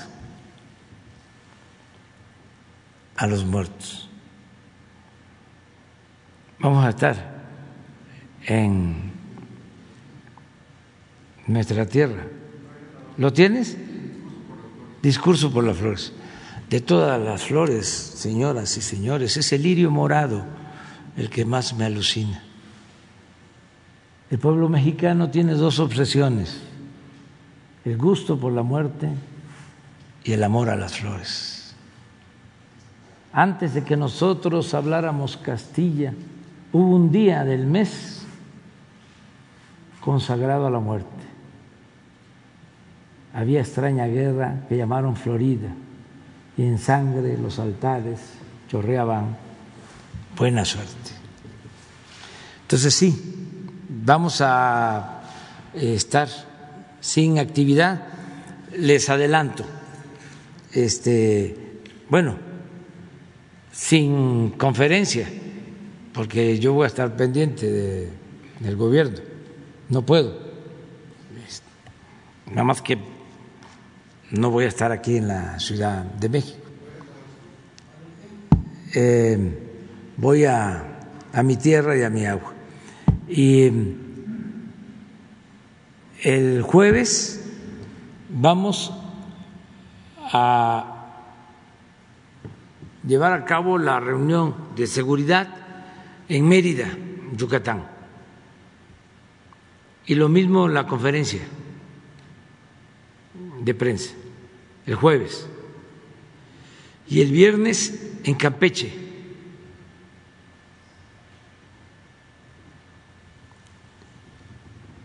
Y no vamos a tener eh, conferencia ni lunes ni martes. Tampoco hay actividad, o sea, pública. Yo voy a aprovechar para escribir mi discurso de la ONU y también ya empezar a escribir mi discurso para el 20 de noviembre, el aniversario de la revolución, porque necesito tiempo también para eso. Entonces, este, nos vemos hasta el miércoles en la mañana aquí. Bueno, Vamos a estar mañana y pasado y el jueves en Mérida y el viernes en Campeche. Adelante.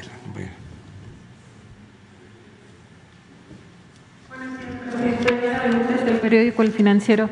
Quisiera preguntarle por este plan B que tiene Morena en la Cámara de Diputados respecto del litio, pues si no se aprueba tal cual la propuesta que usted envió, eh, hay una propuesta ahí entre legisladores de Morena que contempla que sí se otorguen concesiones al sector privado al litio. No sé si tiene una opinión al respecto.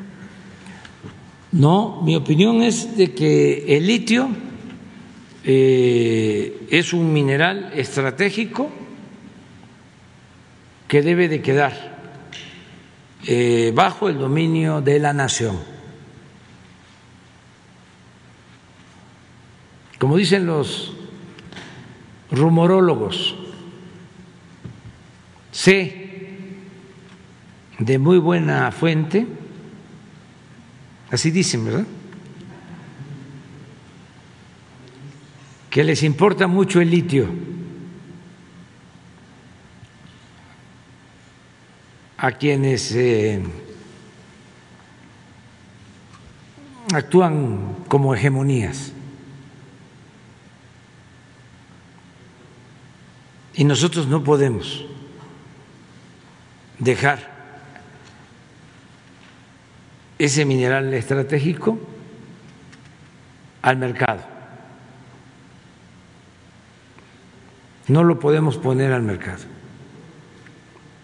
Eso tiene que ser un mineral estratégico para el desarrollo de nuestro país. Y tenemos que pensar en las nuevas generaciones. Ya, a lo mejor a nosotros no nos va a tocar eh, la era o la época de litio, porque va a llevar tiempo todavía. Sin embargo, eh, está demostrado que es fundamental para el desarrollo tecnológico. Entonces nosotros tenemos litio en México y no queremos que lo exploten en beneficio de particulares, ni de nacionales ni de extranjeros. ¿Y el gobierno ya tiene una proyección de cómo podría explotarse? Sí, sí sabemos cómo lo vamos a hacer. Nada más va a depender de la aprobación de la ley eléctrica y también decirles a los que eh, se están frotando las manos de que no va a ser fácil que se apoderen del litio, porque a mí me quedan todavía pues como tres años y si este, hay un acto de traición de que no se apruebe la reforma constitucional que tiene que ver con el litio, vamos a buscar otras opciones, otras estrategias. ¿Cómo cuáles, presidente? En su momento pero hay ya todo un plan. El litio es estratégico, es de la nación, o sea, que no piensen que con un amparo, que cooptando, comprando a diputados, se van a quedar con el litio, o con amenazas, o con presiones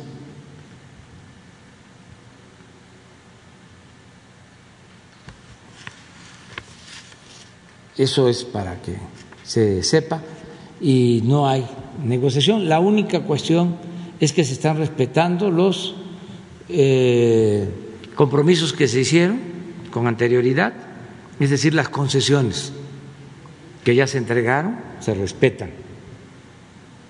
Están muy claras en la propuesta que se hizo en los transitorios de la reforma está establecido. Cuando me plantearon lo del litio, cuando se elaboró el proyecto y tuve la reunión con el gabinete, eh, instruí de que se tenía que respetar lo que ya se había otorgado en concesión, pero que hacia adelante ya era dominio exclusivo de la nación. Presidente, hay una segunda pregunta. Recientemente, en una participación en la Feria del Libro, la exsecretaria de la Función Pública, Irma Sandoval, hizo algunas críticas. Eh, cito unas frases que emitió ahí. Eh, ella dice que pues hay que reinventar una izquierda que no sea autoritaria y que faltan líderes de izquierda que al llegar al más alto nivel tengan apertura a la autocrítica y también se pronunció pues porque no se esté recolectando de la basura priista a personajes. No sé si tiene un comentario al respecto, por favor. Ninguno, ninguno. Es todo su derecho de expresarse, el derecho a manifestarse. Hace bien. ¿Cree que es alguna especie de resentimiento porque pues dejó no, el no, cargo? No, no, no, no, pues es que todos tenemos derecho de manifestarnos y hay que este, expresar lo que sentimos, no guardarnos la cos, las cosas, no dedicarnos al cuchicheo. Sí se sabe qué es cuchicheo, ¿ah? Este, sino manifestarnos, expresarnos con libertad, la libertad que no se implora, se conquista. Hay que decir lo que uno piensa. No está la canción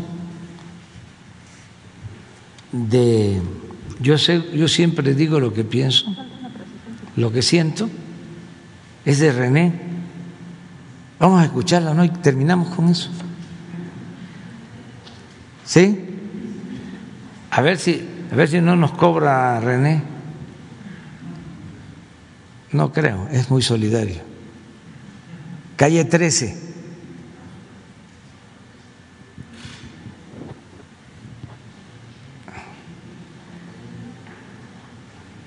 Presidente, y en lo que la ponen, o sea, estima o coincidirían que sí falta autocrítica en la izquierda.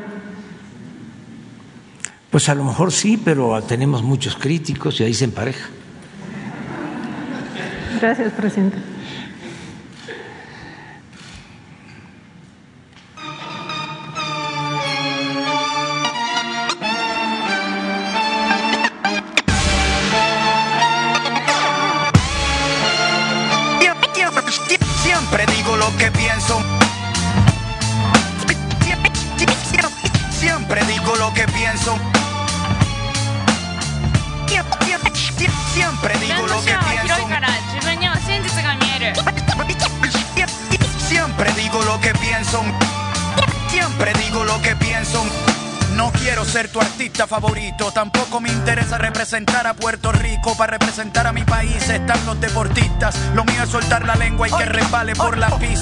Yo tengo del respeto que no se compra con plata. Soy un tipo decente sin tener que usar corbata. Rimando con franqueza, soy todo un académico. Soy más polémico que Michael Jackson y su médico. Siempre digo lo que pienso, mis letras groseras son más educadas que tu silencio. Se equivocaron un par de novatos en la escena, pero se disculparon, no hay ningún problema. Tirar con indirectas, eso no es cosa de hombres. El que me tire a mí tiene que mencionar mi nombre. Y cuando me mencionan rimando estupideces, los pongo a caminar en falda como los escoceses. Con un buen manejo del vocablo, rimando hay pocos caballos en el establo. Diablo, la envidia los bloquea. Tuvo que venir un rockero a darle clases de cómo se rapea. Siempre digo lo que pienso. Aquí no hay armas, yo me la juego inteligente. Siempre digo lo que pienso. Con dos palabras puedo tumbarte un par de dientes. Siempre digo lo que pienso. Cuando quiero decir algo lo digo de frente. Siempre digo lo que pienso. Dejar de hablar no combina con gente valiente. Baterista de pequeño, rapero cuando adulto. Por eso riman a tiempo todos mis insultos. A las mentalidades prehistóricas las capturo con groserías. Luego las mato con retórica. Los problemas no se dan por sentado. Y más cuando hay abuso de parte del Estado. Sería muy fácil para mí escribir un bolero o hacer un video rapeando encima de un velero con mujeres en pelotas acariciándome los huevos. Sacrificar mis ideales para venderte un disco nuevo. Si es así, mejor me quedo. No se puede escribir sobre el dolor cuando se escribe con miedo. Oye, conformarse y dejar de insistir es como ver a alguien ahogándose y dejarlo morir. No importa si me escucha una sola persona por esta vez. Cuando conecto a uno, conecto a diez. ¿Qué importa si no sueno en la radio de mi país? Tengo al mundo dando vueltas con las letras que escribí. Me censuraron por razones obvias porque fui más honesto con ustedes que lo que fui con mi exnovia. Yo soy el que te recuerda cómo estamos de jodidos y que todos tus problemas pueden ser como los míos. Oye, yo soy todo lo que tú escondes. Soy el que está para ti. Dime cómo, cuándo y dónde. Oye, siempre digo lo que pienso. Aquí no hay armas, yo me la juego inteligente. Siempre digo lo que pienso. Con dos palabras puedo tumbarte un par de dientes. Siempre digo lo que pienso. Cuando quiero decir algo, lo digo de frente. Siempre digo lo que pienso. Hoy te va a conocer el mundo entero. Te voy a hacer famoso, pero por periquero. Ya, ya, eso lo vamos a quitar porque ya él mismo se arrepiente, no es censura, pero es una crítica a este, un gobernante. Y él mismo dice que se excedió. Entonces no es censura, René, hasta ahí la dejamos. Adiós, adiós.